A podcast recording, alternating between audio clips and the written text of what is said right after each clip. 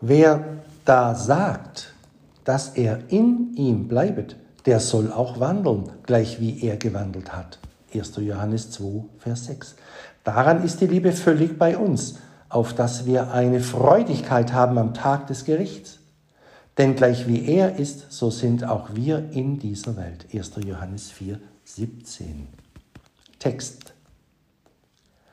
Wer da sagt, im Herrn habe ich Gerechtigkeit und Stärke, der lasse die Gerechtigkeit und Stärke Christi, die er glaubt, auch in seinem Wandel und Leben offenbar werden, damit sein Leben und seine Werke ihm nicht auf den Mund schlagen, mit welchem er Christum und seine Gerechtigkeit bekennt. Viele rühmen sich der Gerechtigkeit Christi, aber wenige haben und zeigen sich in der Tat.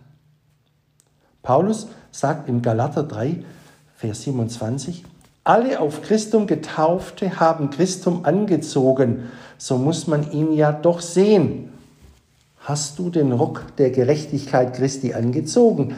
Wo ist er? Zeige ihn. Ist Christi Blut und Gerechtigkeit dein Schmuck und Ehrenkleid, so musst du wohl schön, so schön wie Christus anzusehen sein. Und jedermann muss es sehen und sagen können, der ist gekleidet und wandelt in dem Kleide der Gerechtigkeit Christi.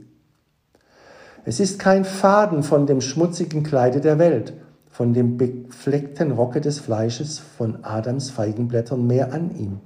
Oh, möchten wir nicht mit Worten spielen, die wir ohne Herz ergriffen haben, ohne Wahrheit und Zustimmung des Herzens nachsprechen?